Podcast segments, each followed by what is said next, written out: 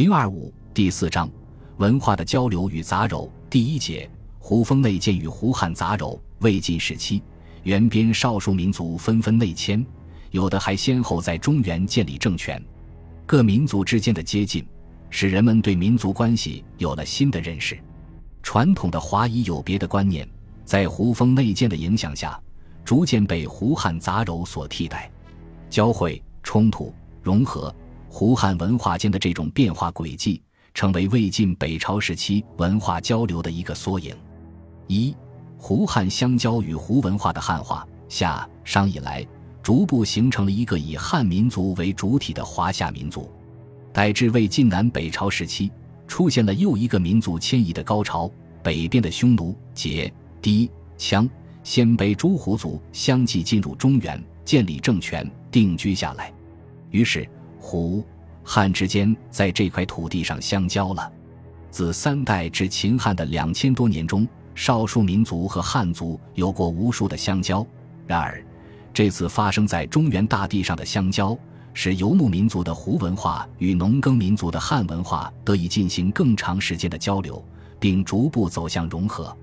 当草原游牧民族跨入中原大门之际，他们对呈现在面前的汉文化那么陌生。北朝乐府《折杨柳歌词》中的“我是鲁家儿，不解汉歌”，正道出了他们对汉文化的陌生感；而北魏破慕容宝于中山，或尽乐器，不知采用，皆为弃之，则更反映了他们对汉文化的难以适从。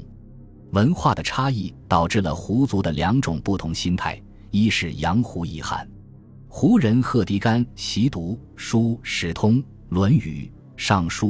举止风雅，有似儒者。拓跋焘见其言语衣服皆类汉人，愤而杀之。孝文帝迁洛变俗，禁绝旧言，改官易服。拓跋鲜卑中的守旧派拒不相从。纵观一部《北史》，使鲜卑共清中华之类的事例屡屡可见。汉狗、汉贼、汉儿一类对汉族的污蔑性称呼史不绝书。在义汉的同时，尊胡人为国人。在政治、经济上给予诸种特权，后赵石勒甚至有会胡之虑，乃至改胡饼为马饼，连胡字都需避讳。二是自卑心态，以强悍的武力征服了中原的游牧民族，在先进的汉文化面前，自觉不自觉地流露出一种卑怯的心理状态。如鲜卑人段书自我表白：“我不过是胡夷而已，之所以能使汉人仰服。”其实是害怕我强悍的武装罢了。匈奴尽准因自古无胡人为天子者，将破洛阳时所得西晋传国之喜托胡松带回东晋，无不说明这一自卑心态的存在。至于北魏拓跋氏宣称祖先出于皇帝，将拓跋鲜卑排入皇帝子孙的行列之中，与汉族同宗同祖的做法。实质上是从另一个侧面反映了对本民族缺乏自信而认祖归宗于皇帝。不论是自卑心态，还是貌似强横的义汉心态，胡汉文化的差异性决定了在经历不可避免的冲突之后，两者必然要走向融合。而文化的融合又不能逃脱马克思揭示的野蛮的征服者，总是被那些他们所征服的民族的较高文明所征服的历史规律。在先进的汉文化面前，胡文化必然地走向了汉化。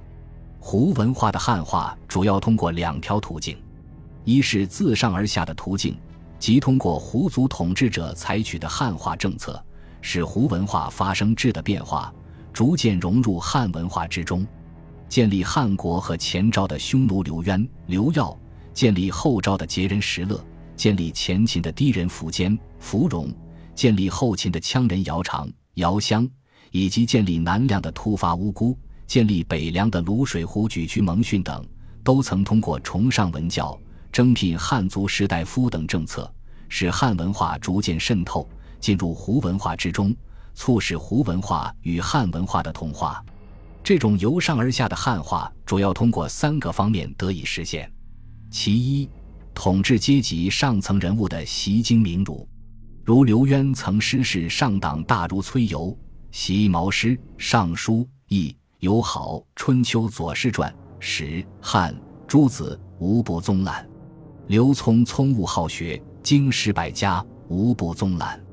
石勒家世低微，曾被掠卖为奴，目不知书。但他在军旅戎马之间隙，常令儒生读史书而听之，推崇儒学，是为安邦治国之不可或缺。李班谦虚博纳，敬爱如贤。姚兴常与儒士梁喜、范绪等人讲论经籍，不因荣事废业。举渠蒙逊博涉经史，通晓天文。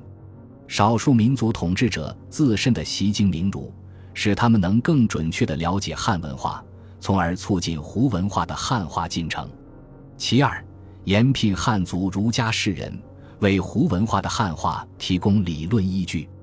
如石勒曾将河北地区的衣冠人物即为君子营，下令族人不得武艺衣冠华族，礼请博涉经史的汉族世子张斌为谋主。慕容伟需怀引那流亡到辽东的儒士，并委以重任。突发乌孤曾大规模收罗儒家士人。中州采令、秦雍士门、西周德望，皆将其延揽到南梁政权中，授以各种职位。就连以残暴著称的后梁低族统治者吕光，都很尊重儒家知识分子，延聘宗亲、宋胄等担任要职。汉族儒家士人进入胡族政权后，或参与军国大政，或帮助整理各种文化典籍，或制定儒家礼乐制度。从不同层面将汉文化的因子注入胡文化之中。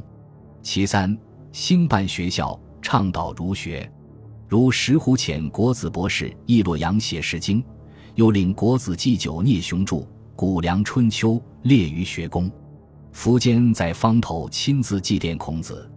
慕容伟令世子慕容晃和宗室国胄接到学校授业，学习儒经。突发利禄孤接受慈部郎中史浩的建议，兴办学校以教胄子。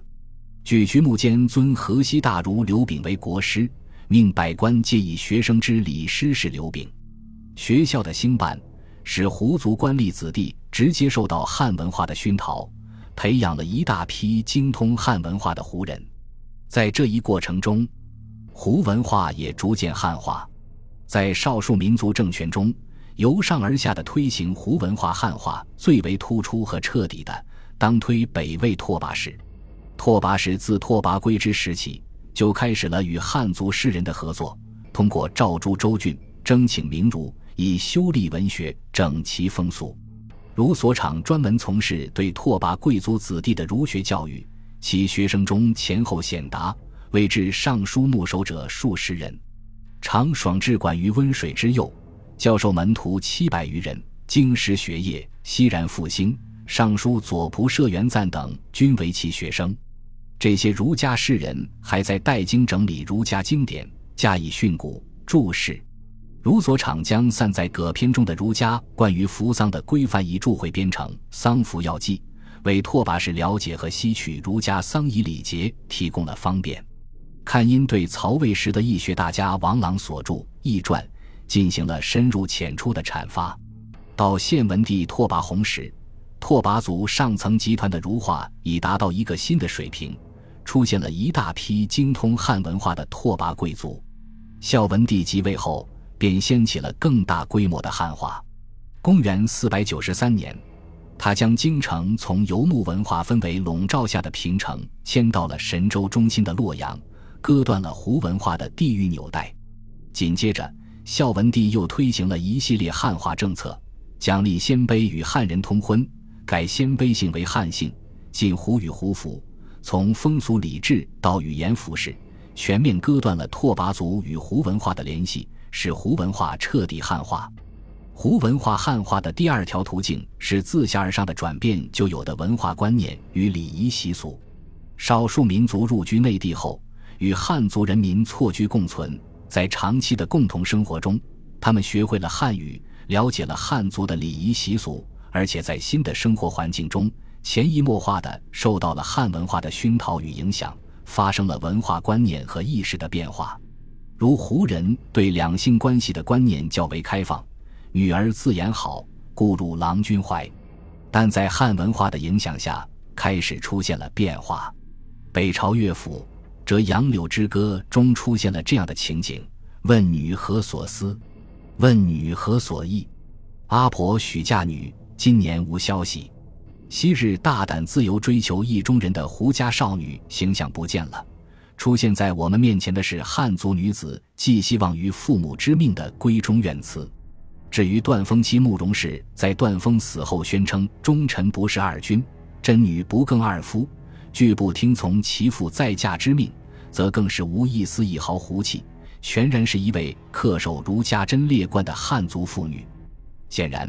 儒家的贞操观念已在一部分胡人身上扎下了根，并不自觉地以汉文化观念来支配自己的行动。胡文化的汉化是多方面的，除了表现在思想观念、伦理习俗、教育科技等方面，还表现在经济生产方式、政权结构制度等方面。因与本书主旨不合，此处不赘。